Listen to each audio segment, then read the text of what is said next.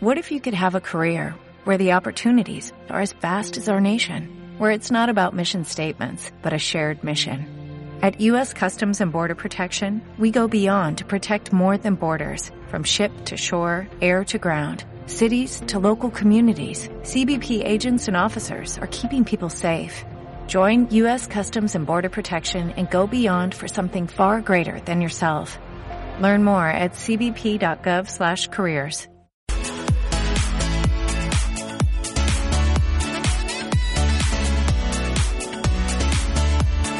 Camí a l'èxit, amb Vilma Àries. Són les 4, dilluns 2 de desembre i Dia Internacional de l'Abolició de l'Esclavitud. Benvinguts i benvingudes i benvinguda a la llibertat. A la producció, en Pau Miquel, Pau Càmera i Nacho Encinas. La que us parla, Imma Àries. Encantada d'estar un dia més amb vosaltres. Al programa d'avui parlarem amb Begoña Anguix, que ens, ens visitarà també Xavi Daura, ens acompanyarà Alberto Mena Godoy i per acabar parlarem amb el doctor Enric Contreras sobre el banc de sang. A les tardes de Cultura FM trobaràs el camí a l'èxit. Música, cultura, tendències, emprenedors... Camí a l'èxit, amb Imma Àries. Cada dia de 4 a 5 de la tarda.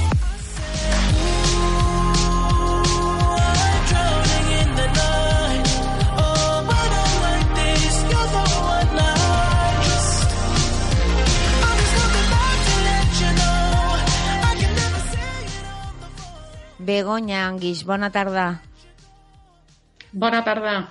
Què tal, Begoña, com estàs? Molt bé. Molt bé? Molt contenta d'estar amb vosaltres. Vinga, nosaltres de tenir-te aquí també aquí a la línia, no? Perquè estàs lluny d'aquí, però molt a prop en el nostre cor. Begoña Anguix és una professora, és professora dels Estudis d'Arts i Humanitats, directora del programa de grau interuniversitari d'Antropologia i Evolució Humana, i avui vens a presentar-nos Orgullo, Protesta, Negocio i altres derivades de LGTB. És correcte, Begoña? Sí, sí, és un llibre que va eixir al mercat ara fa un mes i mig mm.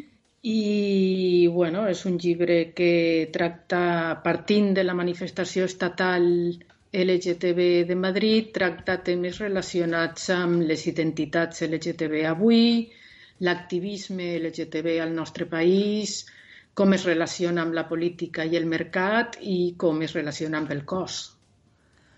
Molt bé. Uh, una cosa, què et transmet a tu la, el concepte Stonewall? Hombre, a per mi el concepte Stonewall sí.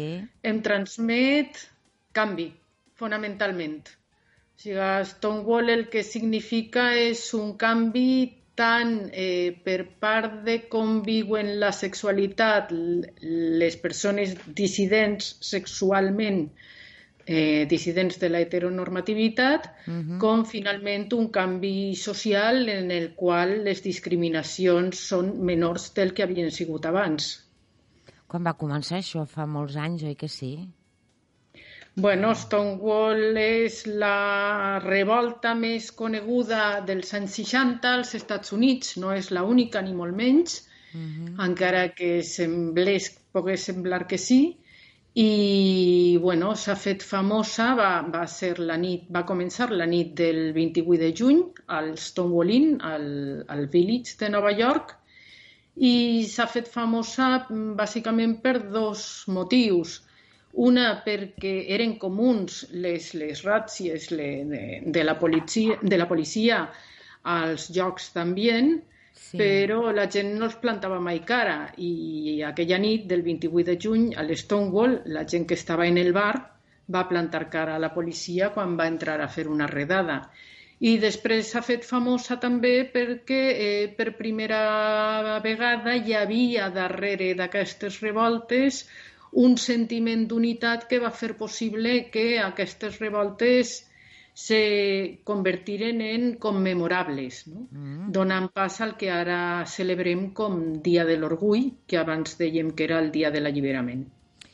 Doncs sí que és un alliberament, la veritat que sí, per, per moltíssimes persones. En quant al títol del llibre, parles d'altres derivades de LGTB I eh, no sé a què vols fer referència quan dius otras derivadas.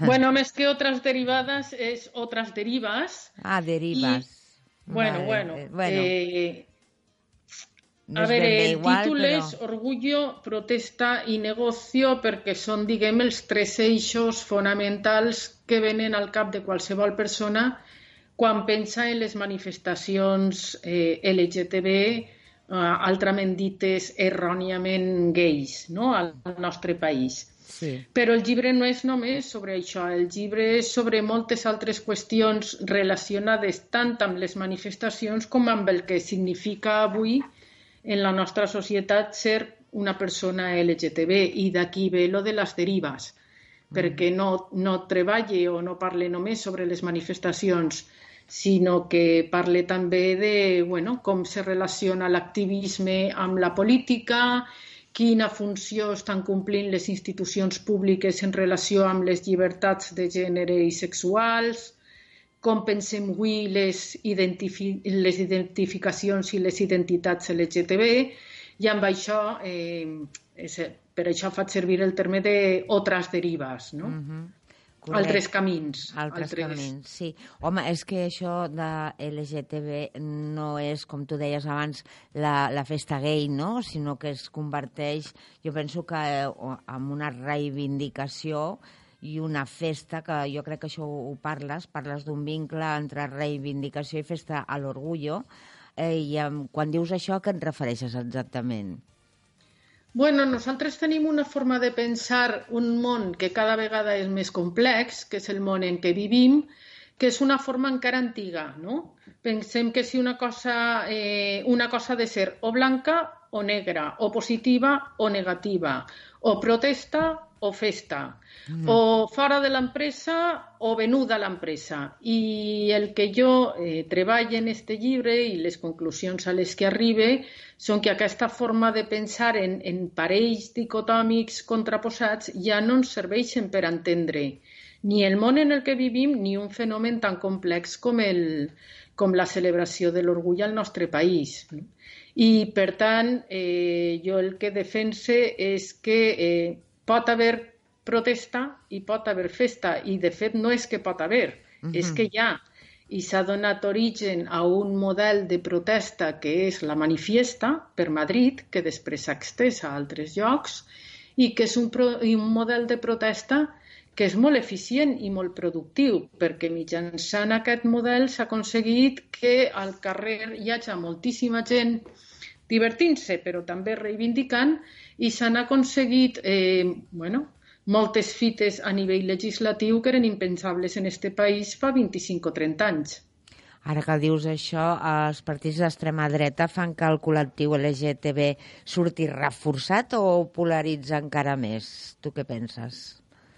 Bueno, vull dir, el discurs de l'extrema dreta respecte al fet LGTB no és un discurs que aparega ara del no-res, és a dir, mm -hmm. eh, les celebracions de l'orgull i la diversitat i dissidència sexual i de gènere sempre han estat objecte d'atac per, bueno, pues per l'Església, per els partits que defensen un model familiar heteronormatiu, eh, per els que pensen que hi ha capacitats diferents en les persones en funció de eh, la seva proximitat als models normatius o no, per tant no és un discurs nou. De fet, eh, moltes vegades me, me diuen o me pregunten bueno, Vox ha dit que si... Això abans de les eleccions, sí, clar. Sí. Que si té un paper important eh, portarà l'orgull de Madrid a la Casa de Campo, no? I la meva resposta sempre és la mateixa. Bueno, el PP ja ho havia dit, o sigui, no és nou.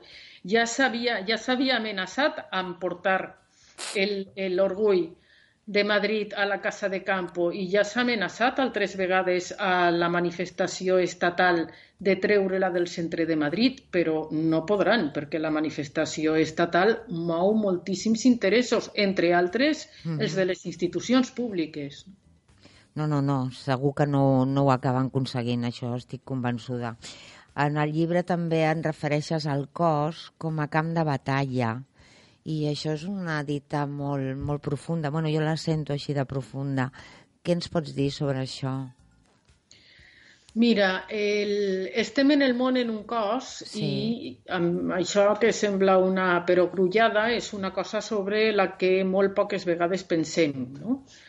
Tot el que comuniquem amb el nostre cos i el que el cos pot fer. Aleshores, el cos, en general, però també en el cas particular LGTB, jo dic LGTB com a acord de mínims, eh? però podria estar parlant de LGTBIQ, de LGTBIQ+... Sí. Després, després, després parlarem d'aquests diferents uh, logos, sí, sí, doncs, sí. En, en este cas en particular, per exemple, el cos està en el centre de eh, dos maneres d'afrontar l'activisme respecte a la dissidència sexual i de gènere, que és el model assimilacionista i el model radical. El model assimilacionista, que és un model d'activisme identitari que aspira a ser iguals, Segur que a tot el món li sona molt aquesta cançó, perquè és la cançó que estem vivint des de fa molts anys, estem en models activistes assimilacionistes. Eh, bueno, pues és, és un model en el qual els cossos que es mostren són uns cossos, entre moltes cometes, eh, normals, com el cos de qualsevol. És a dir, ser LGTB no implica mostrarse ni anar per la vida d'una forma peculiar. No? Eh, a més, en el cas de la manifestació estatal de Madrid i d'altres manifestacions que han seguit el seu exemple, com que és una manifestació a la que s'acusa d'estar molt mercantilitzada i fins i tot d'estar venuda al capital, cosa que jo eh, critique, però bueno, eh, eh, ens mostra uns cossos, sobretot masculins, que són sí. uns cossos homonormatius. És a dir, són uns cossos, molts d'ells, els que estan en les carrosses, que són cossos que responen a l'estereotip de com ha de ser un cos gay atractiu. Musculós, sí. sense greix, ben format, jove, hàbil eh, que respon al, als cànons socials de l'atractiu. Sí. En canvi, en les manifestacions de l'alliberament, en les manifestacions crítiques, el tipus de cos que trobem, tant en homes com en dones, no està tan interseccionat pel mercat, perquè no hi ha carrosses patrocinades a les manifestacions crítiques, i és un cos que podríem dir molt més rebel. Uh -huh. eh? És un cos que activament s'oposa a les normes socials, aleshores no trobem tangas, no trobem lentejuelas, però sí trobem pues, dones amb barba, no? com per mostrar que el gènere és mm, performativitat, Mm. I, bueno, I el cos, clar, és un camp de batalla entre els cànons socials sobre la bellesa, els cànons socials sobre què significa corporalment parlant ser gay, lesbiana, trans, bi, a, etc. I eh, el cos en relació a la meua ideologia política o com, com al, al, al mode com jo expresso el meu activisme, no? si sóc assimilacionista o sóc radical. No sé si ha quedat clar, però... Home, a, a mi m'ha quedat clar, jo eh, penso que, que la majoria de persones que ens puguin estar escoltant el, estiguin més a prop o més lluny de, de diguéssim, aquest col·lectiu, eh, el que tu has dit ha quedat claríssim. Eh, llavors, eh, jo ara el que m'agradaria també mm, que parlessis eh, eh, perquè sé que en un dels capítols parles per, so, una mica el que deies abans, eh? LGTB, LGBT, LGBTIQ i què engloba cadascuna d'aquestes eh, nomenclatures, per dir-ho d'alguna manera, i per què hi ha tants i què ens pots explicar sobre aquest tema? Mira, a mi particularment em sembla que és una qüestió molt interessant perquè en general prestem poca atenció a les paraules que fem servir per parlar de, de les realitats que ens envolten. I, de fet, a la coda del llibre parla precisament d'això, no? d'això, del poder de les paraules.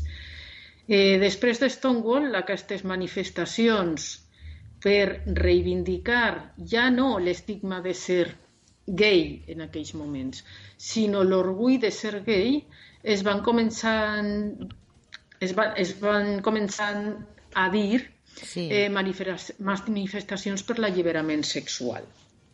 En un determinat moment, eh, la perspectiva més radical que animava aquestes manifestacions per l'alliberament sexual estem en uns anys, bueno, són els anys 70, són uns anys bueno, que venen després dels anys 60, que són uns anys on passen moltes coses, hi ha el moviment pels drets civils, hi ha el moviment, el Black Power, hi ha el moviment feminista, és a dir, són uns, eh, la guerra de Vietnam, són uns anys en els que es vol transformar en el món en el que vivim i, per tant, pues, l'activisme que es dona és més radical. En els anys 80 ens trobem amb la pandèmia de la sida, justament ahir sí. va ser el Dia Mundial sobre la sida, i bueno, eh, hi ha un replantejament de l'activisme i es comença a ad adoptar internacionalment fórmules més assimilacionistes, com he, com he comentat abans, i a parlar de l'orgull, que en principi és gay perquè l'activisme fonamentalment és gay. S'ha de dir que l'encaix de les lesbianes amb l'activisme gay en un principi era bastant complicat perquè hi havia moltes lesbianes que militaven en moviments feministes. Mm, sí, que consi a part, consi sí. consideraven que patien una doble manifestació com a dona, ai, una doble discriminació, perdó, com a sí, dona sí. i com a lesbiana, i que aquesta doble discriminació estava millor atesa en col·lectius feministes i fins i tot col·lectius de lesbianes feministes que en el moviment gay, no? que continua bastant centrat, diguem, com la societat general, en els homes. Mm. Bé, eh, de fet, aquest moviment gay, amb la incorporació, no puc dir massiva perquè mai ha sigut massiva, ni tan sols ara, de lesbianes esdevé moviment de gais i lesbianes, o sigui, G i L, sí. en un determinat moment històric, cap a mitjans dels 90, si no recorde malament, i com una estratègia per visibilitzar a les lesbianes per sobre dels gais esdevé moviment de lesbianes i gais, o sigui, LG, i a mesura que se van incorporant altres dissidències o altres modes de no ser conforme amb la norma heteropatriarcal es van afegint lletres. Al nostre país primer s'afegeixen les persones trans i per això en el nostre país, en l'activisme oficialista, darrere de la L i la G ve sí, la T, sí. quan internacionalment és LGBT amb la B davant. Uh -huh. vale? I eh, l'últim, diguem, col·lectiu en principi que s'afegeix oficialment als col·lectius ja organitzats políticament, els col·lectius activistes, són els bisexuals. I d'aquí aquesta és la gènesi del LGTB, de l'activisme oficialista que jo prenc com a base com un acord de mínims. A partir d'aquí tenim, eh, bueno, es van afegint, sobretot des de l'activisme més radical i queer, altres possibilitats de dissidència, com són la Q, els queer, eh? sí. o sigui, aquells que no estan conformes i no creuen en les identitats, la A, els asexuals, la I, les persones intersexuals i fins i tot per indicar que encara pot haver més possibilitats de dissidència o de no conformitat amb les normes estrictes de sexe i de gènere, hi ha molts col·lectius que afegeixen un signe de mas eh? mm -hmm, sí. o un, un asterisc al final de la sèrie, eh? donant pues, combinacions com LGTB, que és la de l'activisme oficialista a Espanya, LGBT, que és la bàsica arreu del món, sí. LGBTI, que s'ha implantat al món des de fa un parell o tres d'anys, només, eh? la hiperintersexuals. Sí, de fet, sí. quan a Madrid es va celebrar el World Pride, va aparèixer la I, eh? per primera vegada. Uh -huh. Va ser una celebració LGTBI, etc etc. S'han anat afegint com per mostrar la diversitat i en relació amb una proclama que des de fa alguns anys dirigeix a l'activisme oficialista d'aquest país, que és la unitat en la diversitat. És a dir, estem unides però som diverses. No?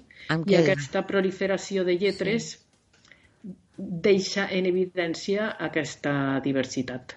Jo em quedo amb això que has dit, o sigui que eh, hi ha diversitat i l'hem d'acceptar tots i al final tots som sers humans i cadascú mm, ha de viure amb llibertat allò que sent, sobretot allò que, que amb què s'identifica. Llavors et felicito, Begoña, eh, per l'entrevista, pel llibre i que siguis molt feliç i aviat estiguis per, per aquí, per, per Barcelona, València, on tu vulguis més a prop de nosaltres. Vale?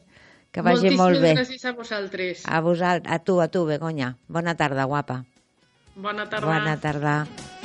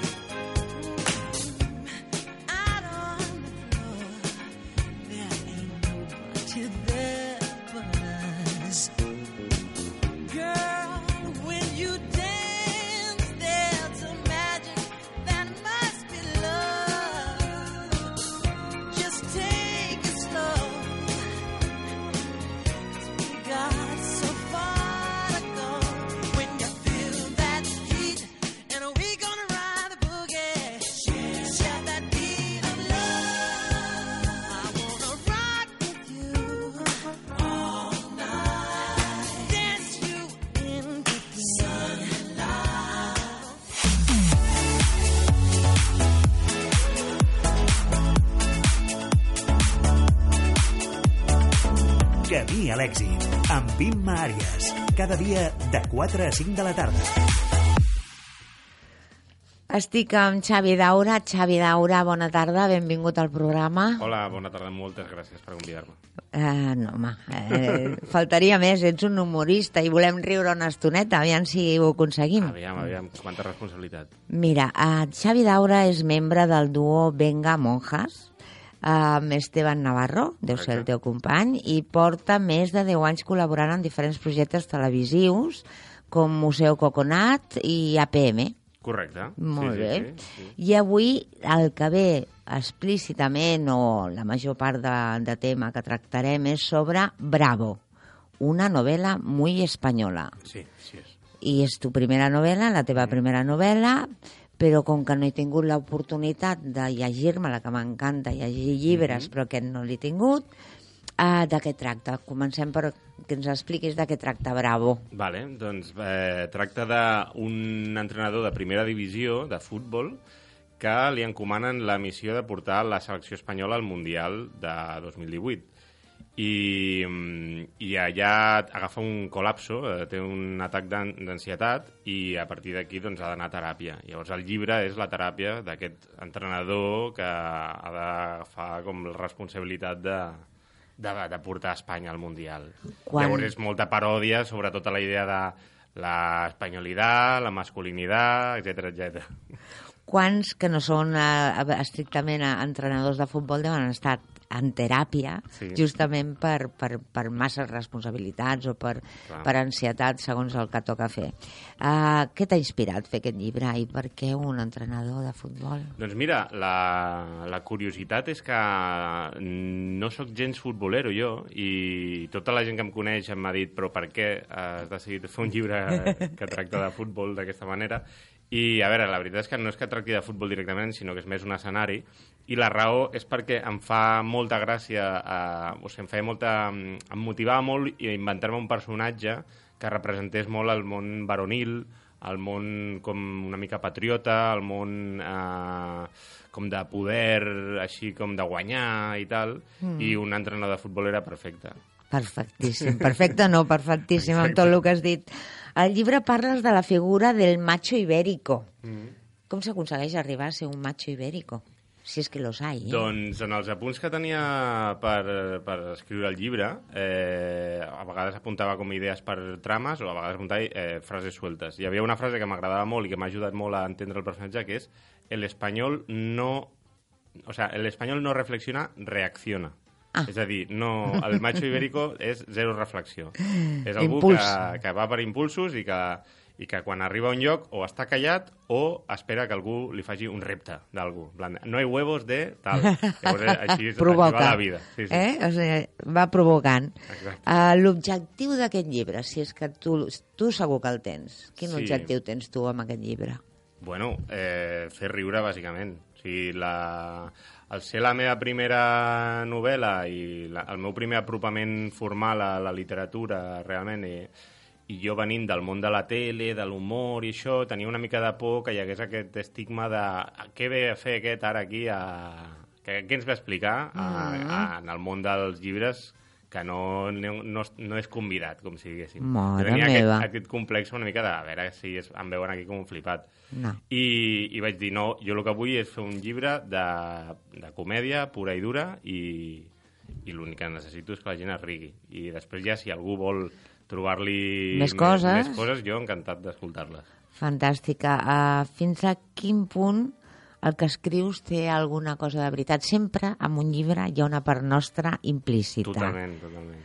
Llavors, mm, que, que vols fer algun percentatge o, o ho deixem així Bueno, que eh, ho adivinarem quan clar, ho llegim? És una, és, és una pregunta molt interessant perquè el, sí, o sigui, fent el, el llibre, eh, bueno, fent el llibre o fent qualsevol cosa, fent qualsevol personatge dels que jo he fet o qualsevol exercici creatiu que he fet fins ara, crec que sempre hi ha com una espècie d'admiració per al que jo no sóc.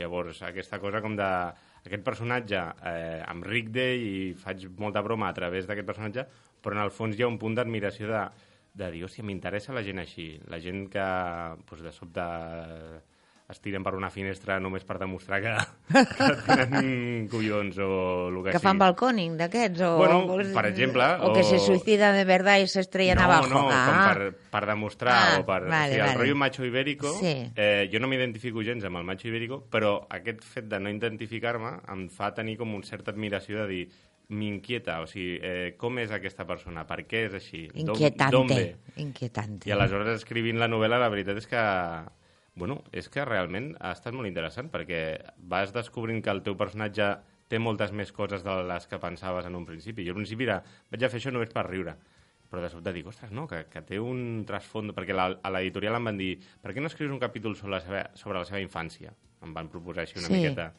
ja que és una cosa de teràpia i de tal, pues que parli de la seva infància. Jo vaig dir, vale, pues vinga. I allà escrivint sobre la seva infància, de sobte vaig començar a entendre el meu propi personatge. És a dir, Veus? que interessant que és això.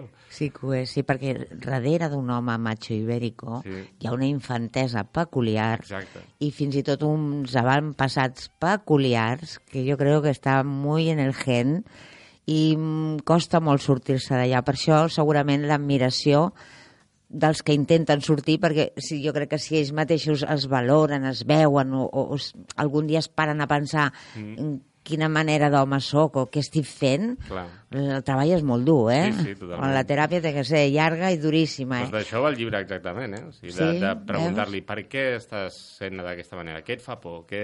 Sí, perquè té que haver una por darrere de tot això o algo molt que no entenem els Exacte. que... Sí, Sí, sí, sí. per això, admiració, sí, sí, ben Sí. bé. No, no voler ser, però sí admirar Sí. una espècie de... Una cosa exòtica. Exacte, una cosa exòtica. Aviam, dintre de l'humor, a l'humor, que tu ets humorista, Sí. ho estàs demostrant jo, por poco que puedo te saco una sonrisa. Uh, L'humor es pot fer de qualsevol cosa. Com estan els humoristes uh, avui dia? Se senten amb llibertat de fer humor real del que volen? Sí, sí, a veure, jo crec que avui en dia tenim la sort de d'estar vivint un moment per la comèdia boníssim, és a dir, ara cada, cada cop hi ha més espectacles de comèdia, més eh, oferta, és a dir, no només al teatre, sinó que pots anar a un bar i escoltar un monòleg, i, o veure la tele i veure bons programes de comèdia, etc. I la part, eh, diguéssim, negativa d'això és que ha, pots, hi ha moltes més mirades a sobre de, de la comèdia. sí, clar. Llavors, hi ha molta gent que no que no tenen aquesta distinció entre realitat i, i humor, diguéssim, o sigui, realitat i ficció, Mhm. que de sobte comencen a analitzar els acudits com per un mateix patró, que és el de Ah, estic quin d'acord, estic d'acord o no estic d'acord amb el que està dient aquest. I clar, al, al ser bromes, moltes vegades no estaràs d'acord amb la broma. Que no cal és- estar d'acord. Et rius o no et rius? sents o no sents? Exacte, és una broma. I aleshores, jo crec que sí que es pot fer riure, es pot fer broma de qualsevol cosa, el que passa és que s'ha de saber fer. O sigui, has de, bueno, has de tenir com les habilitats. Jo mateix faig monòlegs i hi ha vegades que faig bromes que a mi al pensar-les em, em semblaven molt bones, però de sobte veig que en el lloc on estic no estan entrant en absolut. I aleshores hi ha com aquesta sensació de, ostres, no està fent gràcia, a més estic ficant-me en un tema que una mica espinós, o sigui, bromes sobre coses que... I què fas? Mitja volta, porta corredera... Home, i... és el pitjor és quan et passa això. Però, bueno, de tant en tant, pues, la, reina, la gent es, es riu i dius, ostres, doncs mira, aquest era el camí. S'ha d'anar practicant. No, no, i la impro té que estar molt ficada també, segurament, Exacte. segons el públic que tens i aquestes coses. A qui li diries bravo? I per quin motiu? A qui li diria bravo Sí. ara mateix? Sí. Així com... Però de dir... A mi no, eh? Ole, no? sí. eh, a qui li diria bravo? Eh, clar, que, mira, em venen al cap polítics i així, i no hi ha cap. Que, Ah, que no, li aquí diria- no. T'acompanyo. No hi ha cap. Eh, No sé. qui, li diria bravo? A molta gent que... No cal a que molt- siguin coneguts, eh? Clar, a molta, jo et diria a molta gent que està demostrant tenir paciència, bàsicament.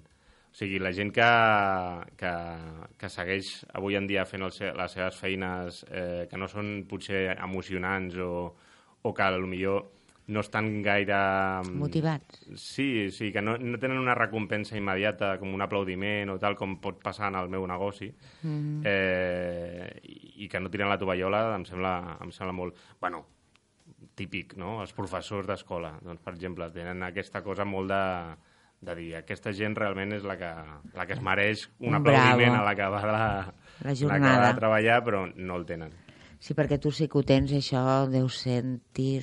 O sigui, un es Sí. deu sentir superple Clar, quan la cosa i amb ganes bé, de tornar.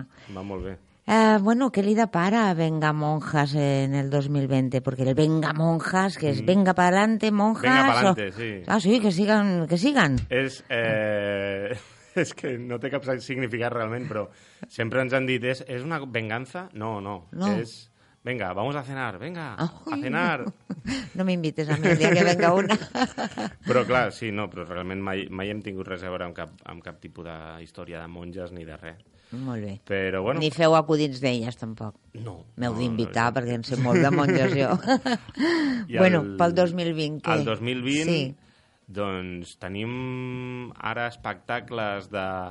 de ara estem amb un espectacle que és cantar cançons, perquè al llarg de tota la nostra història de Venga Monjas hem, hem fet moltes cançons de, de risa Mhm. i, i les hem juntat en un, en un format tipus concert. I ara estem anant a actuar a diferents llocs i tal, i, i la cosa va bé. I esperem que el 2020 encara vagi millor. Quan tinguis això ja a punt de solfa, tens que tornar aquí a Sí. parlar d'ell, escoltar aquestes cançons. Exacte. Estàs invitadíssim. Si t'acompanya l'Esteban, pues, Clar. benvingut també. De fet, Sí. 28 de desembre Sí. tenim concert aquí a Barcelona. És el dia dels innocents. Sí, és un bon dia. Però per em fer- prens el pèl o és... No? és un bon dia per fer el concert. eh, Ah, aquí. pues, vale. Eh, si ets humorista és un bon dia per, per fer qualsevol cosa, el 28 de Ah, desembre. sí, jo, jo em busco la llufa sempre, els miralls. Doncs tenim concert a Abaixadors 10. Abaixadors És 10. Una sala nova que hi ha ara per, per allà, per Via Laietana. Fantàstic. Doncs mira, abans de, si vols abans d'aquest dia, vine a fer la presentació. Vale. Mm, Primer escoltarem això que cantes, si ens agrada anirem, si no, no. Vale. Et sembla bé? Molt bé. Doncs sí. fantàstic. Xavi, hem acabat l'entrevista. Estic Moltes molt gràcies. contenta d'haver-te tingut. Encantat. I visca l'humor, i visca, i bravo amb molta gent que s'ho mereix, encara que estigui a l'anonimat. Exacte. Gràcies, guapo. Moltes gràcies per convidar-me. De res.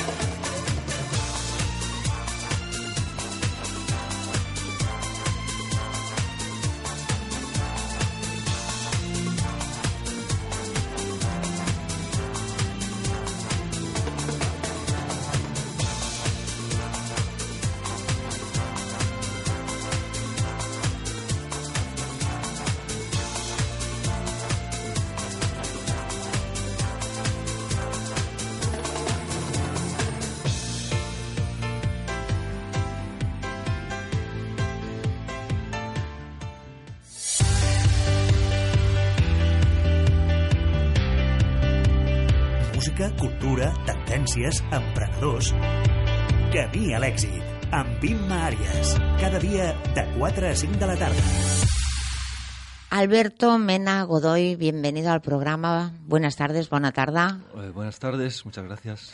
Ah, Alberto está aquí porque lo primero que diré es que ha escrito un libro que se llama El corazón de la sexualidad.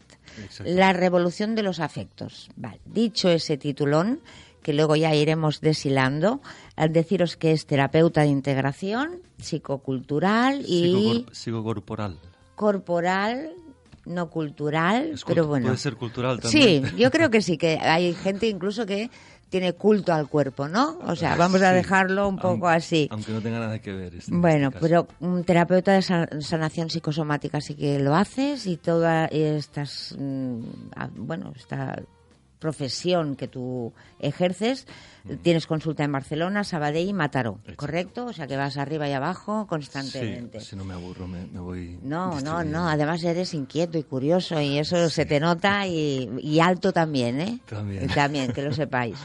Bueno, eh, para empezar un poco yo que me centre para luego eh, hacerte buenas preguntas si, si, si me salen, que normalmente me salen del corazón. Eh, justamente el libro El corazón de la sexualidad, la revolución de los afectos, ¿de qué trata? ¿De qué trata? Yo he intentado explicar mm, los fundamentos de la sexualidad, de la estructuración sexual que todos, o sea, de la sexualidad que todos ah, vivimos, ah, en qué se fundamentan.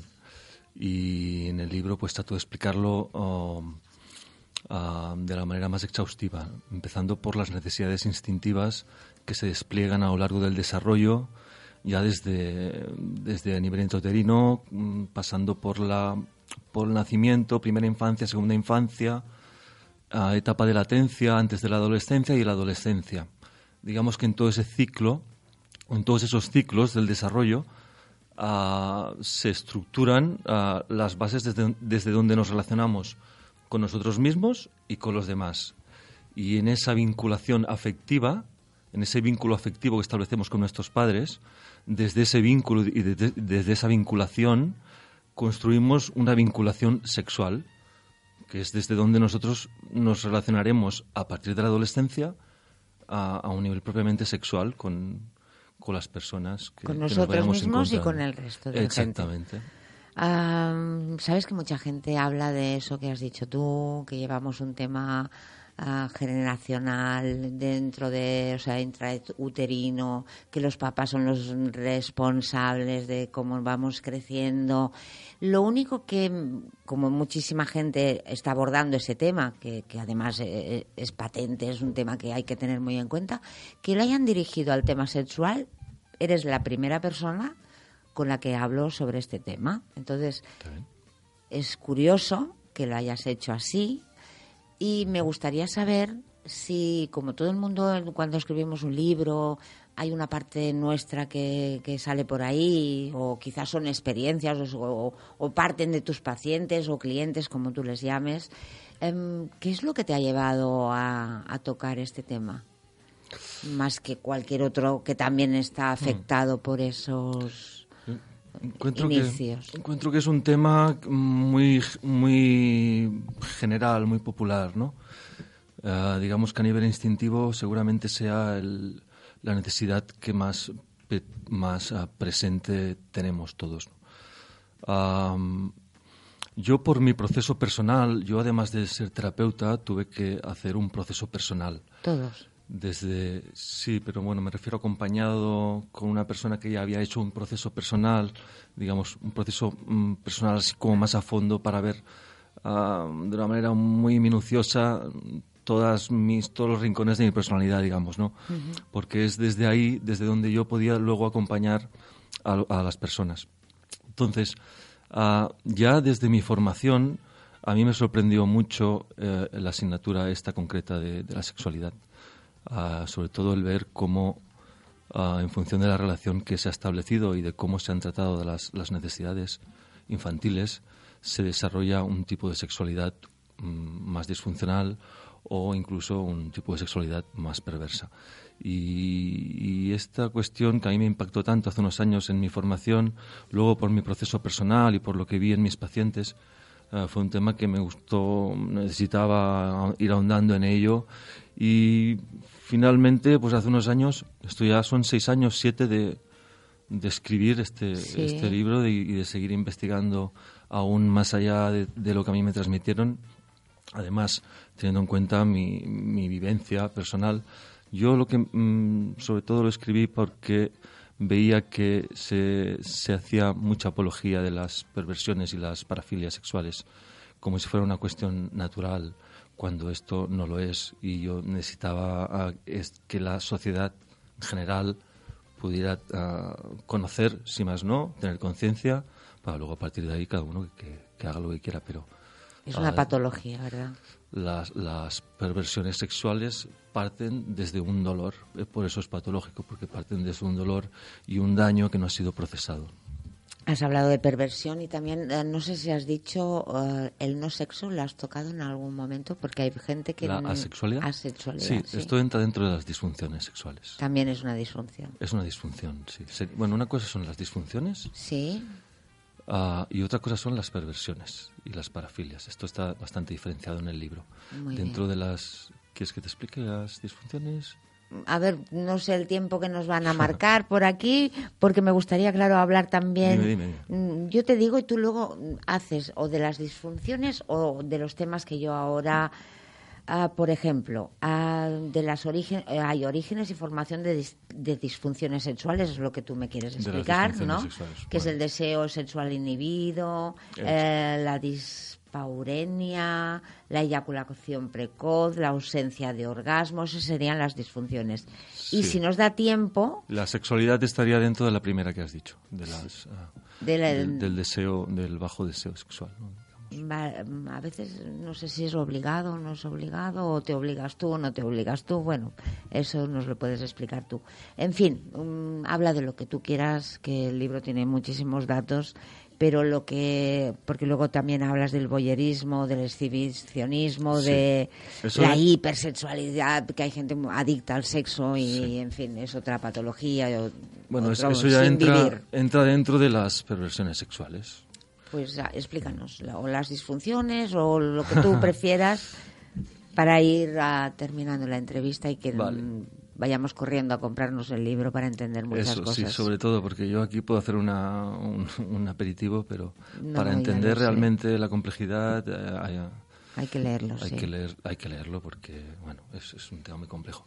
Bueno, por un lado, las disfunciones sexuales, como digo, ah, que se van estructurando a lo largo del desarrollo en función del trato que recibimos ahí. Ah, las disfunciones propiamente están más fundamentadas en un daño que se ha producido a nivel instintivo y a nivel emocional hay sobre todo un miedo que, eh, que, no ha podido ser procesado, que no ha podido circular, digamos, que se ha quedado ahí como encallado.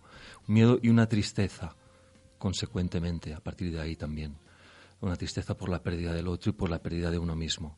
Eso es como un daño que, que se ha registrado a lo largo del desarrollo. Por ejemplo, un niño que con dos años pues necesita empezar a, a- a sentir eh, su placer al, al nivel en que lo siente un niño de dos años. ¿no? Ah, pues empieza a tocarse, puede empezar a tocarse. Desde ahí ah, el niño puede recibir un castigo severo o, o se le puede retirar la mano o cada vez que lo hace se le puede castigar. Esto, el, el chico recibe un impacto fuerte aquí, que le produce un daño porque, y, y va asociando cada vez más que le sale ese impulso y, y ese impulso es castigado. Entonces eh, ahí se queda, queda un daño, queda un miedo y, y puede venir una tristeza a partir de ahí también por no poder eh, sentir y, y llevar a cabo lo que le está saliendo. Todo esto que parece que eh, mm, puede no ser importante a lo largo del desarrollo y que pasa de una manera así Desapercibida. desapercibida, casi. Mm. exactamente, al- en la adolescencia, cuando se desvela propiamente la sexualidad y, y el instinto sexual que eh, eh, es en la adolescencia, básicamente, aunque también antes, pero es en la adolescencia sobre todo cuando, digamos, explosiona. ¿no? A partir de los 13, 12, 13, 14 años empezamos a ver, mm, de todo lo que ha ido sucediendo con anterioridad, empezamos a ver cómo desemboca, es como el río de la infancia Sí. que desemboca en el mar, adulto, adolescente, que será adulto. ahí, en ahí en esa desembocadura vemos cómo ha sido eso, cómo, qué ha pasado antes. Y por un lado puede venir pues en forma de disfunción, que es desde un lugar quizá más en que te, te impedimenta la sexualidad, hay como obstáculo, impedimento para poder llevar a cabo la, la sexualidad de una manera ah, mm, pues con todo, el, con todo el potencial que la sexualidad tiene. Y por el otro lado están las perversiones, que es una forma de ah, sobreponerse a esa disfunción, pero, o sea, además del miedo, del daño, del miedo y la tristeza, en las perversiones sexuales se suma una carga de rabia importante que sedimenta todo esto, lo, lo cohesiona y desde ahí se actúa la sexualidad, ya sea desde la, ah, el voyerismo, el exhibicionismo, el, ah, el sadomasoquismo, eh, tríos, sexo en grupo, la pedofilia, bueno, todo esto está detallado en el, Seguramente alguien que nos escuche, que pueda gustarle el tema tríos o sexualidad en grupo, que está muy de moda, eh, piensen que eso no es una perversión. Probablemente. Probablemente, pero mm, tiene, yo creo que se ha de catalogar y tú lo has hecho muy bien. Y, y el que quiera pensar de otra manera es libre porque estamos aquí para vivir libremente, pero que no que no dejemos de saber que eso es algo que no está bien y que si buscamos y buscamos y vamos al lado de alguien, un terapeuta como tú y mucha gente pasamos para poder acabar sabiendo qué nos está pasando y mm, cómo ocurren las cosas y, y, de- y poderlo solucionar, eso sería genial. Entonces yo creo que tu libro tiene que ser una apertura para muchísima gente a reconocer qué me está pasando o qué ha sido o qué hago con mi vida respecto Sí. a este tema, ¿no? Sí. Y poder incluso encontrar mm, soluciones y mejorar, por supuesto, cuando uno se reconoce. Si no, no hay forma Sí, humana de salir de ningún, ningún lado. O O sea, que este libro te va a servir si tú te cuestionas o te haces preguntas en relación a, a cómo tú estás con tu sexualidad. Si para ti, eh, por ejemplo, tener una sexualidad de hacer daño y que te hagan daño, o, o de tener una sexualidad con tres o más personas, ya te está bien y no te cuestionas nada, pues yo no tengo nada que decirte. Quiero decir, cada uno hace un- el proceso de vida que, que quiere hacer y, Pero no quiere decir que le lleve a la felicidad. Bueno, que la felicidad también es una palabra muy... Sí, tendríamos que ver. Muy, muy a desmenuzar, ¿eh? Pero Porque- bueno. Porque puede, puede aparentar, una persona que se comporta de esta forma puede aparentar una felicidad, pero en, el fondo- yo estoy hablando de poder eh, sentirnos llenos de, de dentro, podernos sentir felices de una manera sentida. Y, y,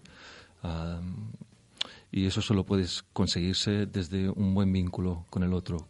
Una última pregunta muy cortita porque estamos ya fuera de tiempo, pero me ha parecido que merecía un, un minuto más. Eh, cuando pensamos en sexo, ¿pensamos con el corazón o con la cabeza? ¿Tú qué opinas? Yo encuentro que debería estar unido, ¿no? Lo ¿Sí? que pasa que pues muchas veces está separado. Deberíamos eh, sentir el- la sexualidad. Bueno, deberíamos saber. Por ejemplo, yo no voy a decir, eh, tampoco soy nadie para decir desde dónde tenemos que sentirlo, ¿no? Pero oh, sí que es cierto que en, la adolescencia pues experimenta, es normal, se experimenta con, con todo lo que uno puede experimentar para descubrir la sexualidad. Em, lo que sí que llega un momento en que cuando la sexualidad va madurando y uno también va madurando con respecto a la sexualidad, si hemos podido obtener un buen vínculo afectivo, amamos a la persona, la persona nos ama, desde ahí hay un, afecto desde el corazón, tanto de uno hacia el otro como del otro hacia uno, y desde ahí la sexualidad es como mucho más potente, tiene más cuerpo. Y no solo la sexualidad, sino el, ser en sí mismo. Es como si el ser desde ahí adquiere una dimensión que no la va a adquirir si vive el sexo solo desde la mente, por ejemplo. ¿no?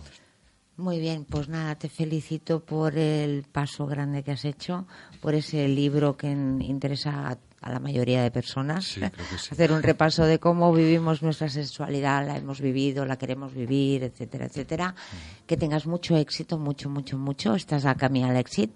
Y, Sí, y me a ver si para ti el éxito es que este libro pueda llegar a muchas personas, que sea Sí, así. sí. Gracias por estar conmigo esta tarde, Alberto, y te deseo lo mejor de lo mejor. Muchas gracias, igualmente. Que vaya muy bien. Hasta luego.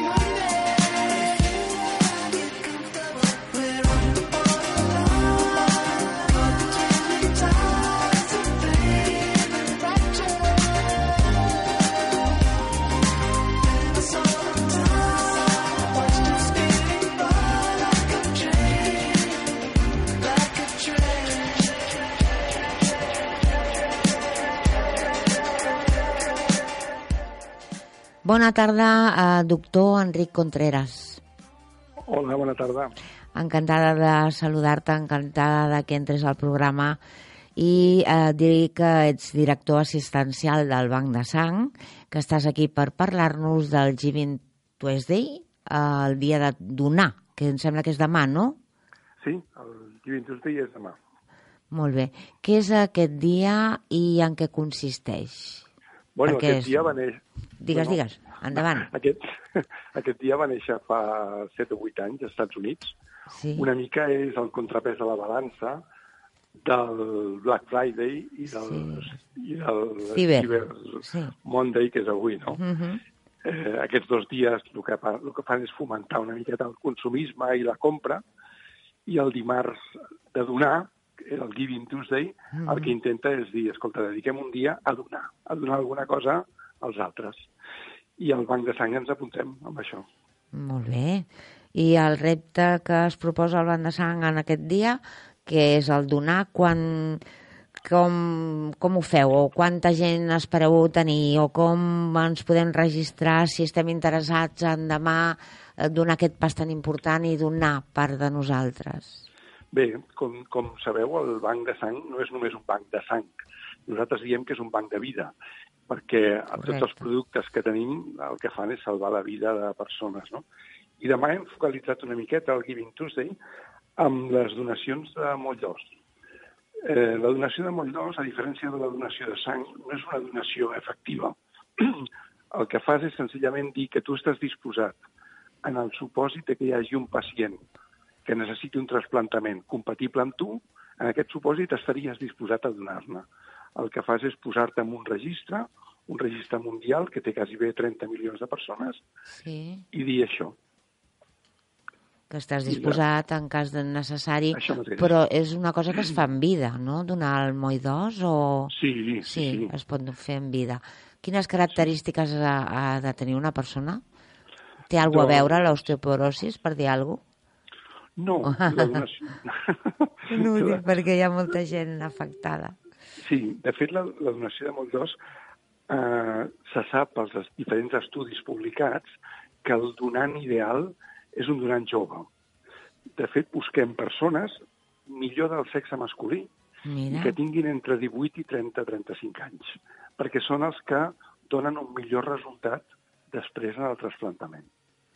molt bé. Molt bé, i els de sang ja sabem que podem anar la majoria, no? Que pesem més de 50 quilos, eh, no sé quines altres característiques, sí que no tinguis hepatitis tampoc, eh, o l'hagis passada, no? Sí, Cosetes així. la majoria de la població major d'edat Sí, som potencials donants de sang, perquè els requisits són senzills. Pesar, com molt bé has dit, Sí. pesar més de 50 quilos, en el cas de les dones no estar embarassada, Mhm. i poca cosa més, trobar-te bé de salut, és que és així. Vale. Aviam una coseta, on estareu ubicats? Per tota Barcelona? Hi haurà llocs eh, determinats on podem acudir a fer aquesta donació? Com ho teniu estructurat una mica perquè ho sapiguem? Mira, demà, Sí, i només demà, Només amb el demà. Tuesday, sí, estarem, perquè fem una campanya en col·laboració amb el metro de Barcelona, mira, amb els transports metropolitans de Barcelona. No és la primera vegada que ho fem. I estarem a l'estació de plaça Universitat. molt I bé. allà, qualsevol persona que vingui doncs es podrà inscriure amb el registre aquest de donants de moll d'os. I, per suposat, a qualsevol dels hospitals de, de Catalunya, dels grans hospitals, pots fer la donació de moll d'os, la donació de sang i del que convingui. Sí. Estem oberts pràcticament cada dia. Molt bé, Enric. Com vius aquesta, aquesta part teva com a metge? T'agrada, eh? Que Doncs sí. celebri aquest dia? Sí? Molt. Molt. La veritat és que... Sí, Felicitats. És un, sí, és un homenatge a la gent que dona. I la veritat és que per nosaltres és un, és un dia magnífic, el Giving Tuesday. Molt bé, doncs bravo per aquesta iniciativa, bravo perquè ja fa anys que volta i que demà sigui un dia ple, ple, ple, ple d'inscripcions i de, de coses positives, ja que donar també. Gràcies, Moltíssimes Enric gràcies. Contreras. Gràcies a vosaltres. Adéu, bona tarda. Adéu, bona tarda.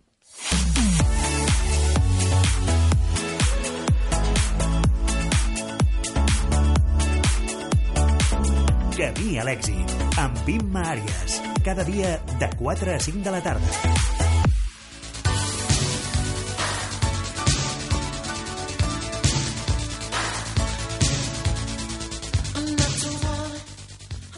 Doncs eh, toca despedir-se, són, ja queda un minut o menys eh, per acabar el programa. Gràcies per escoltar-me com cada tarda a les 4. I avui, abans de marxar, només vull donar les gràcies a la família de Biomedical Logistics, una gran família feta i formada, consolidada, Francesc, Eva, Josep, Núria, Sílvia, Aranxa, Antoni, en Joan, en Gonzalo i molta més gent que gràcies a ells estic avui aquí. Bona tarda i fins demà a les 4.